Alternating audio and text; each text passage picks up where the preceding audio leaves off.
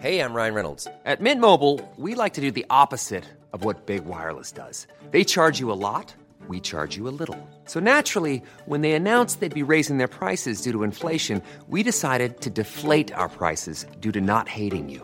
That's right. We're cutting the price of Mint Unlimited from $30 a month to just $15 a month. Give it a try at mintmobile.com slash switch. $45 upfront for three months plus taxes and fees. Promo rate for new customers for limited time. Unlimited more than 40 gigabytes per month. Slows. Full terms at mintmobile.com.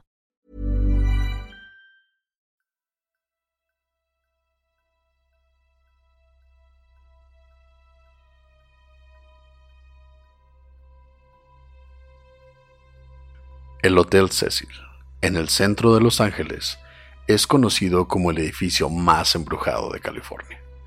Desde su apertura en 1924 y hasta la fecha, el hotel ha sido lugar de suicidios, asesinatos, desapariciones. Asesinos seriales se han hospedado en él mientras cometían sus crímenes, y hasta espíritus han sido captados en cámara. Esta es la historia del Hotel Cecil.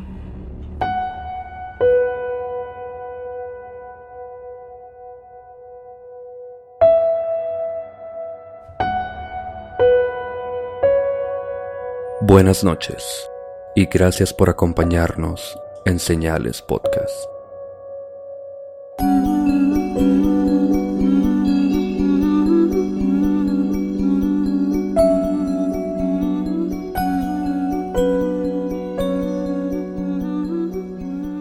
Buenas noches a todos, gracias de nuevo por acompañarnos en un nuevo episodio de Señales Podcast.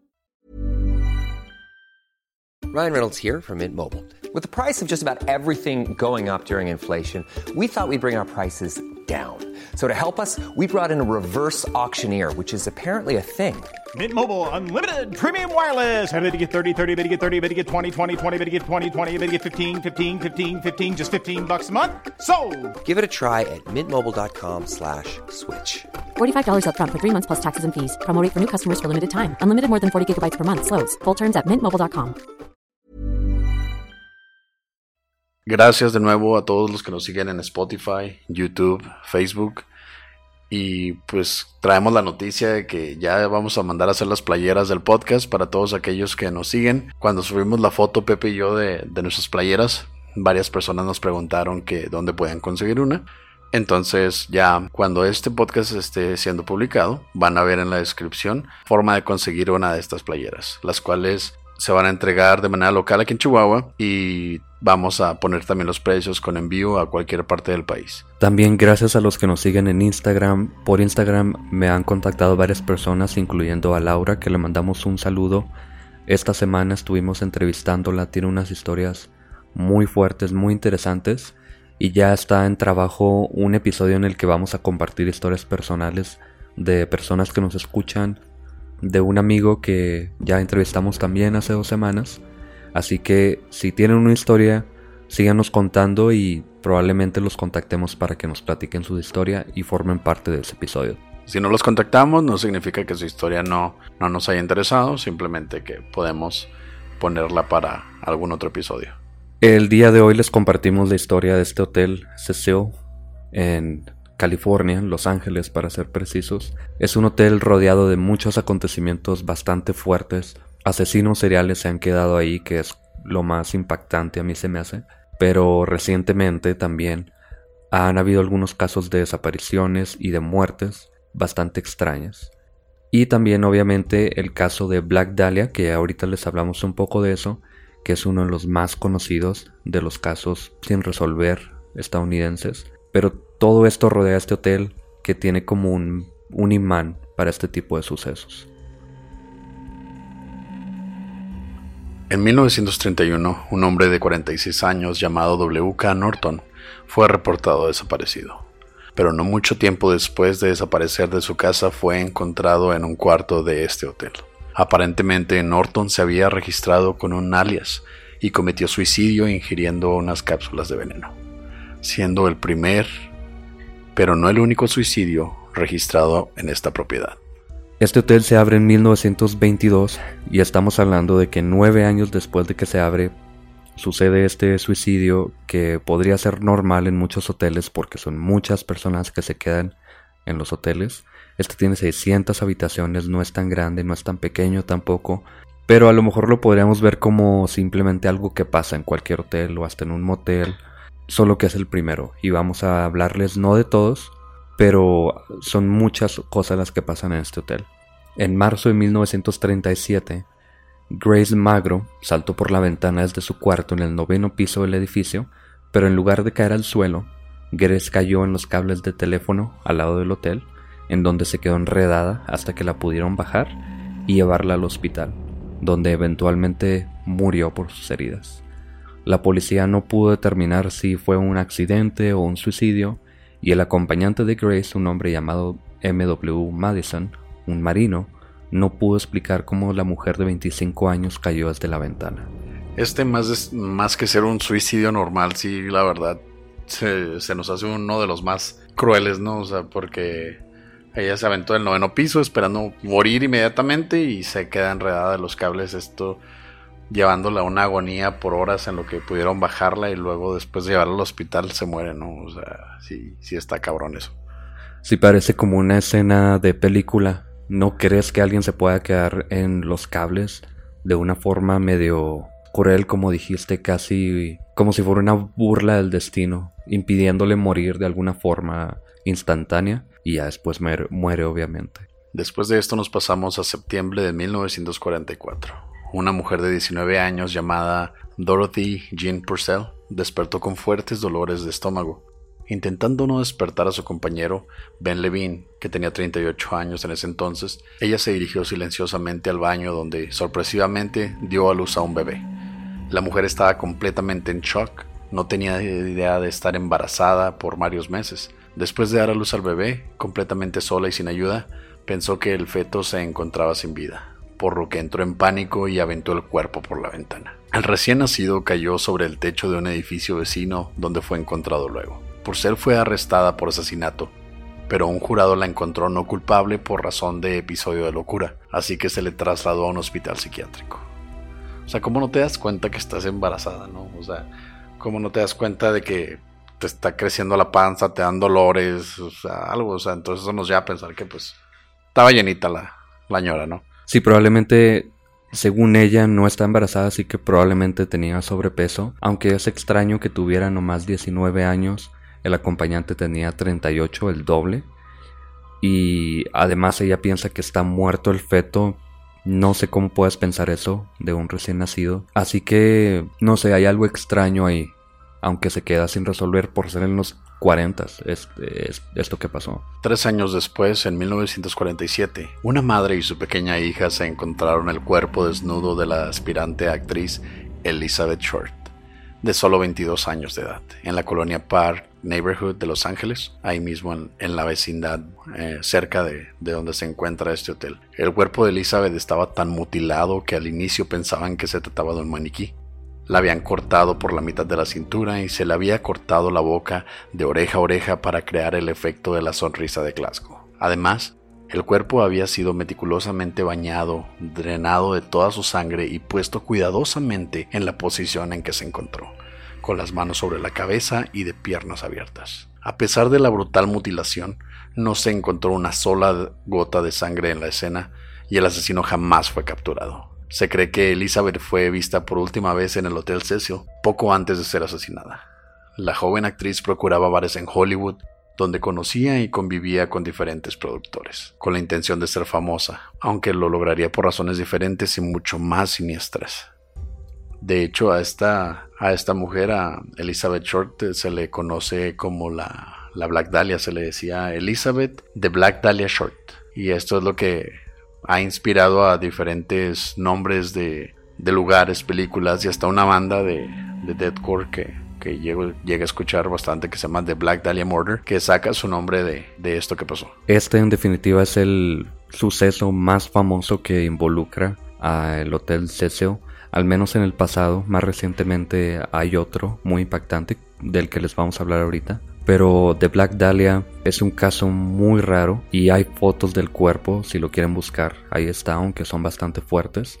Y llama la atención que esta mujer aparece, como decías Oscar, completamente mutilada, sin una gota de sangre en el cuerpo o alrededor de la escena. Parece que la habían drenado por semanas en algún lugar y la ponen ahí. Se dudó de varios productores de Hollywood porque ella intentaba ser actriz y de pronto aparece pues totalmente cercenada. Ya luego probablemente les hablemos más acerca de ella, pero como son varios casos simplemente la mencionamos para que sepan qué tan grande es el repertorio de todo lo que pasa alrededor del hotel y qué tan fuerte es además lo que pasa. Cabe mencionar que la, la cortada que le hicieron de oreja a oreja es la, la sonrisa de Glasgow, es la misma que, que usan en el personaje de, del Joker en Batman. Es, ese, tipo, ese tipo de tortura se usaba entre pandillas en, en Inglaterra, en Glasgow de hecho, entonces de ahí viene ese, ese nombre. Un dato interesante para cerrar el caso de,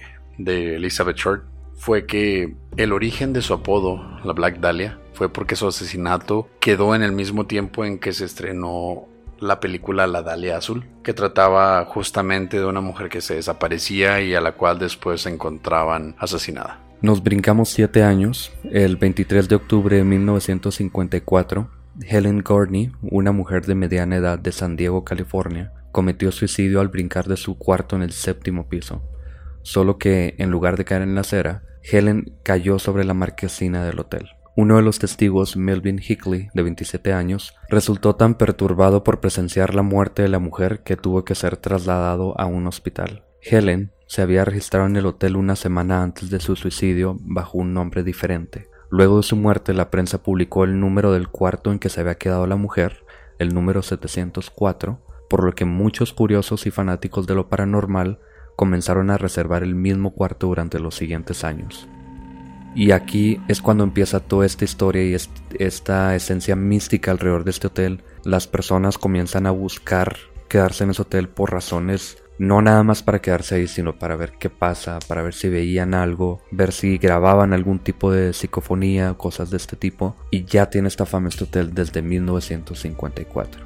Nos estamos hablando de que el único suicidio fue el primero, ¿no? El único suicidio normal porque tuvimos una persona que cayó y se quedó en los cables y esta persona que quedó en la marquesina. Bueno, entre comillas normal, de todas maneras son suicidios, pero sí están un poco extraños algunos de estos. De ahí nos brincamos al 12 de octubre de 1962.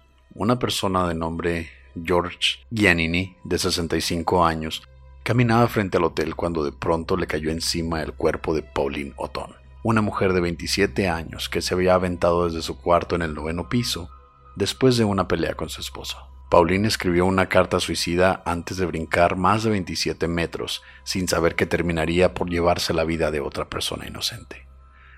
George murió instantáneamente, probando que tan solo con encontrarse cerca del hotel podría ser mortal. La policía pensó inicialmente que se trataba de un suicidio doble, pero el cuerpo de George aún tenía las manos dentro de sus bolsillos que no era consistente con una caída de nueve pisos, por lo que pudieron concluir lo que en verdad sucedió, un fatídico accidente. De pronto empiezan a pasar estas muertes uh, un poco extrañas, un poco de... como en las películas de destino final, de que no sabes cómo te llega la muerte o alguien se trata de suicidar y le pasa algo extremadamente raro y bizarro y a esta persona que simplemente iba pasando por ahí, de pronto le cae el cuerpo de una mujer que se está intentando suicidar y se mueren los dos. No sé, es, más que destino, parece, parece que este hotel atrae un tipo de mala suerte o algo así. O al menos eso pensaba la gente, eso le empezó a dar un poco más de fama, no creo que era la fama que el hotel haya, haya querido, pero al fin y al cabo este hotel en vez de, de, perder prestigio se hizo más popular como mencionamos anteriormente entre investigadores de lo paranormal y aparentemente gente que quería cometer suicidios, porque varias personas que cometieron suicidio, como ya mencionamos, eh, iban con alias y terminaban con su vida en ese lugar. Así es, y dos años después, el 4 de junio de 1964, sucede el primer asesinato del que tengamos registro y es una de las historias más tristes además. Goldie Osgood, una operadora telefónica retirada conocida como Goldie la Paloma, porque frecuentaba alimentar a las palomas de un parque cercano, fue encontrada despiadadamente asesinada en su cuarto. Goldie había sido estrangulada, acuchillada y violada, y su cuarto había sido robado. Poco después del descubrimiento del cuerpo, la policía detuvo a Hackes Ellinger, un hombre de 29 años de edad que se encontraba caminando por el parque que Goldie frecuentaba, quien además tenía manchas de sangre en su ropa. Además de ser amistad de Goldie y admitir haberse encontrado cerca del hotel al momento del asesinato, aunque parecía sospechoso perfecto la muerte de la mujer, fue puesto en libertad por no poderlo conectar con la escena.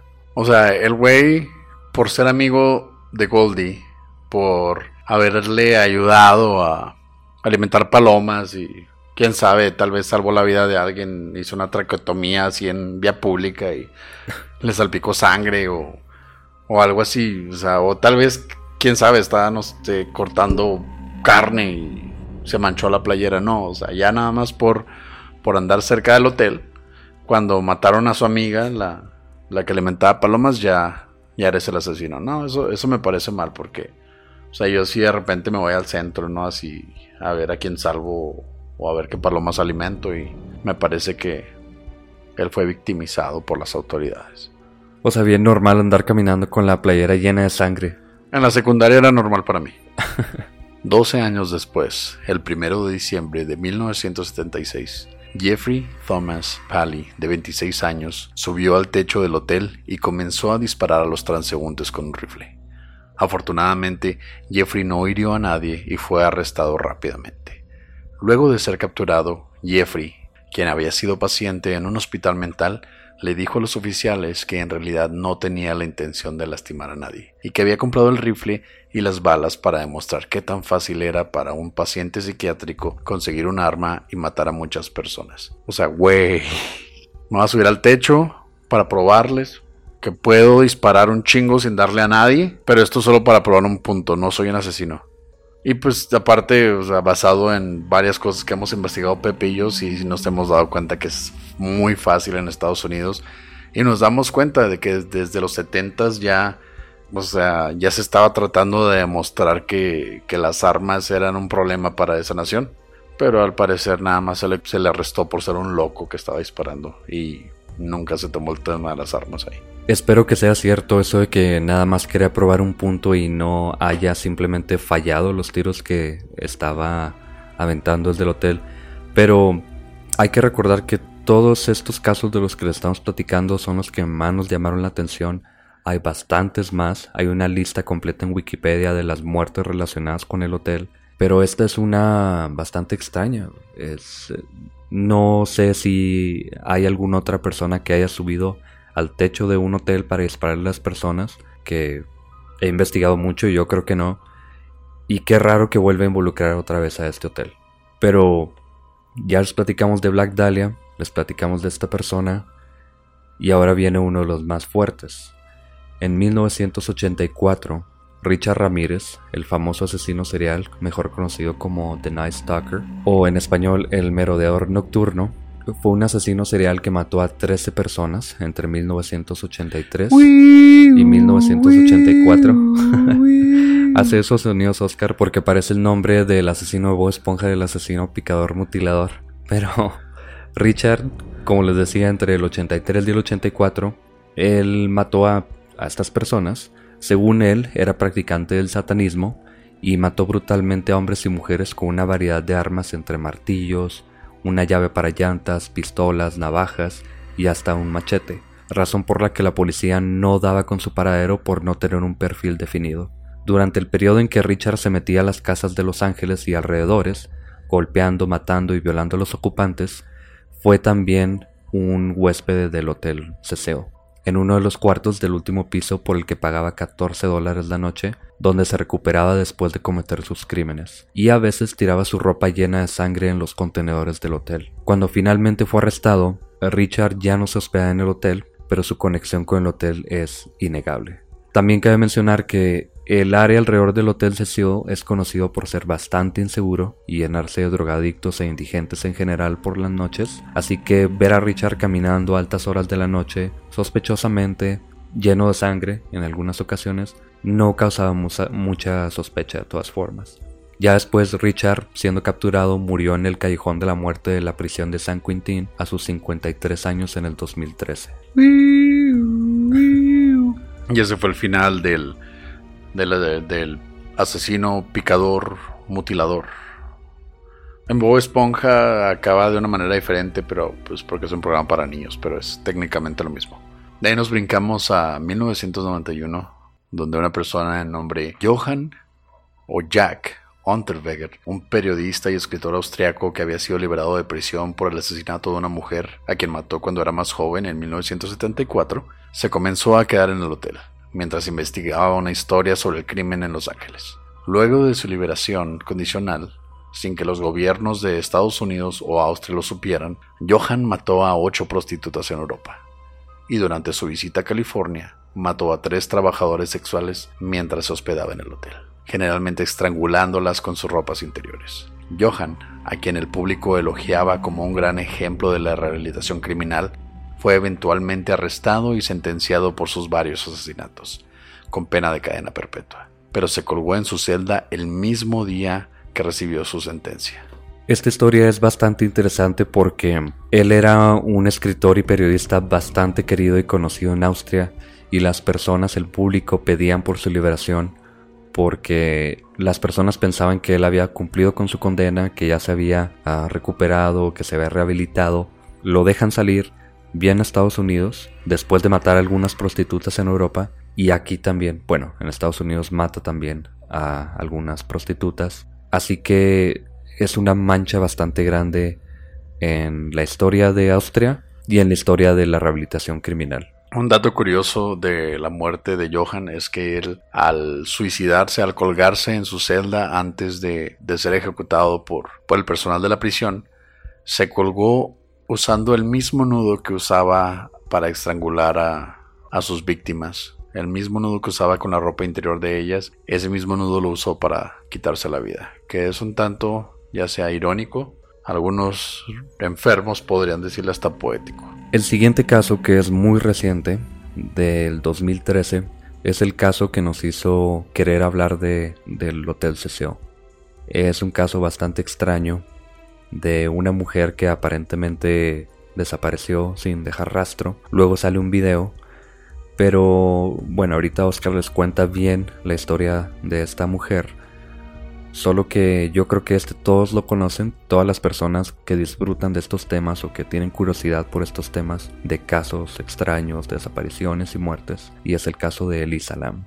Elisa Lam, una turista canadiense de 31 años, se estaba quedando en el Hotel Cecil cuando desapareció. Pasaron casi tres semanas desde su desaparición, habiendo sus familiares ya reportado que no se había comunicado, aunque lo hacía diariamente cuando un conserje encontró su cuerpo desnudo dentro de una de las cisternas del hotel. Lo más perturbador fue que el conserje investigó los depósitos de agua luego de que varios de los huéspedes se quejaron de que la presión de las tuberías era muy baja y que el agua tenía color, olor y sabor raro. Luego del descubrimiento del cuerpo, la policía de Los Ángeles publicó un video de la cámara de seguridad del elevador del hotel, en el que se observa a Elisa comportándose de manera extraña justo antes de su desaparición. Presionando varios botones de los pisos, se asomaba aparentemente escondiéndose de algo o alguien. Luego se esconde en una esquina del elevador y parece hablar con alguien que nunca se pudo ver, llevando a algunas personas a pensar que alguien era responsable de su desaparición. Sin embargo, las autoridades concluyeron que la mujer se había ahogado y que tenía historial de depresión y bipolaridad, lo que podría haber sido causa de un episodio paranoico por el que se metió al tanque donde murió confundida. Una de las cosas más raras de este caso, Pepe, es que, ah, de acuerdo a la, historia oficial, es que el tanque en el, o el tanque cisterna donde se encontró el cuerpo de Lisa estaba cerrado con candado por la parte de afuera. Y aparte era muy difícil ganar acceso a, a, dicho lugar en el hotel, que generalmente está en el techo. Entonces eso es lo que le da un poco más de, no sé, un, ambiente sobrenatural o paranormal para, para aquellos que ven el video, si se ve como ella asustada se, esconde de alguien o algo que, la acecha o acosa. Entonces esto nos, pues nos hace preguntarnos qué es lo que realmente pudo haber pasado. Supuestamente los hoteles en el último piso, en el techo, realmente tienen alarmas por si alguien abre la puerta sin tener que abrirla, suena la alarma porque no es tan raro que suban las personas a aventarse desde el techo de un hotel para suicidarse o para hacer algún tipo de negocio que no deberían estar haciendo. Entonces se supone que ella de alguna forma abre la puerta, entre comillas, sin que suene la alarma, aunque yo creo que el hotel simplemente escuchó la alarma, alguien subió, no vio nada y cerraron la puerta, pensaron que era una falsa alarma, no sé. Y dicen que tenía el candado esta cisterna, pero quién sabe. No es un hotel lujoso, está en una zona no muy segura de la ciudad, así que podría haber sido simplemente pretexto del hotel de que tenía el candado para librarse de algún tipo de responsabilidad. De todas maneras, el cuerpo de Lisa se encuentra desnudo, la ropa se encuentra en el techo del hotel escondida por ahí, pero es una muerte de todas maneras muy extraña, aunque sí se piensa que ella dejó de tomar sus medicamentos por esto de la bipolaridad y depresión que podría haber causado lo que pasó con ella. En muchas discusiones en internet se llega hasta tomar el punto de que pudo haber sido acechada por un espíritu, un demonio, o hasta que pudo haber sido poseída para, para actuar de esta manera, porque en el video sí se, se mueve de maneras muy erráticas, muy poco convencionales para lo que es una persona, aún con, con bipolaridad o depresión. Y hasta aquí, hasta el 2013, es cuando empiezan a suceder estas cosas más paranormales. Y para muestra es lo que pasa después. Eh, no es algo muy fuerte ni nada así, pero es la primera muestra tangible, digamos, que tenemos de que algo está pasando en ese hotel. Y cuéntanos qué pasa en el 2014, Oscar. Resulta que este niño de nombre Coston, apellido Alderete, un niño del área de Riverside, en California, capturó una imagen de un aparente fantasma asomándose por una de las ventanas de, en el cuarto piso. Según el niño, después de tomar las fotos ha tenido dificultad para dormir, sufriendo de pesadillas por causa de la fotografía.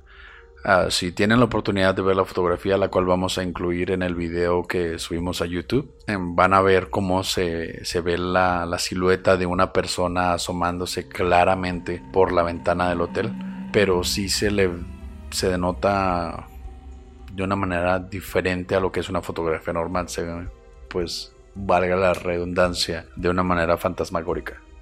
Ya por último, para cerrar todo esto que pasa alrededor del Hotel Cecil, el caso más reciente, que fue en el, 13 de junio del 2015, es el de un hombre del que no se conoce su identidad, de 28 años aproximadamente, que fue encontrado fuera del hotel. Se piensa que pudo haber sido un suicidio, como ya es costumbre, pero su causa de muerte sigue siendo un misterio.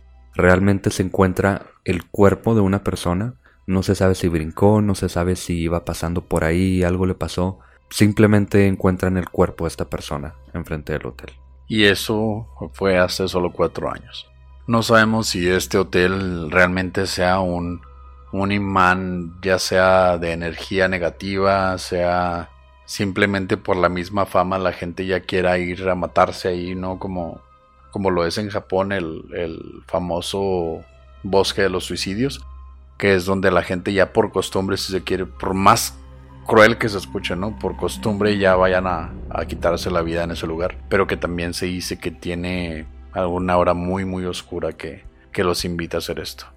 Ya después, este, si todo nos va bien con las playeras y con los, con las calcas y los, los vasos de señales podcast y las cobijas, pijamas y todo eso, Pepe y yo nos vamos a pagar un viaje hasta California y nos vamos a quedar en el Hotel Cecil y es posible que nos vean así en las, en las noticias, ¿no? Así Pepe atorado en los cables, ¿no? Y luego Oscar en un tanque de agua porque no sé nadar, o sea, eso está en gacho, tengo 28 años y no sé nadar. Entonces, pues Oscar acá ahogado en el tanque de agua, Pepe en los cables y pues fíjense, van a tener así cosas de señales podcast y decir, ¿sabes qué? Ese güey que yo vi acá ahogado en las noticias, esta playera era de esos güeyes.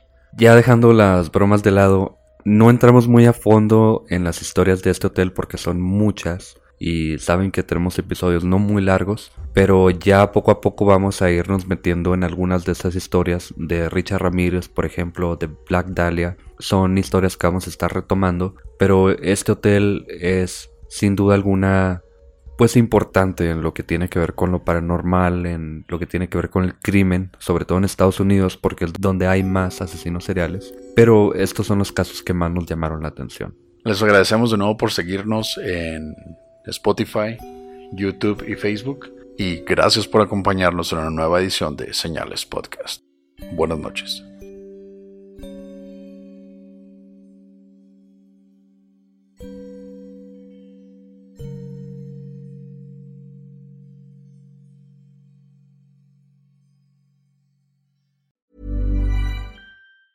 If you thought the only way to get a more defined jawline with natural looking results was through surgery, think again. Juvederm Volux XC is a non surgical injectable gel filler that improves moderate to severe loss of jawline definition and can help you achieve natural looking results with little downtime. Even better, this improved definition lasts up to one year with optimal treatment. No maintenance required. Improve jawline definition for a smooth, sculpted look with Juvederm Volux XC. For important safety information and to find a licensed specialist, visit juvederm.com. That's J U V E D E R M.com. Not for people with severe allergic reactions, allergies to lidocaine, or the proteins used in Juvederm. Common side effects include injection site redness, swelling, pain, tenderness, firmness, lumps, bumps, bruising, discoloration, or itching. There's a risk of unintentional injection into a blood vessel, which can cause vision abnormalities, blindness, stroke, temporary scabs, or scarring. Talk to a licensed specialist to find out if it's right for you.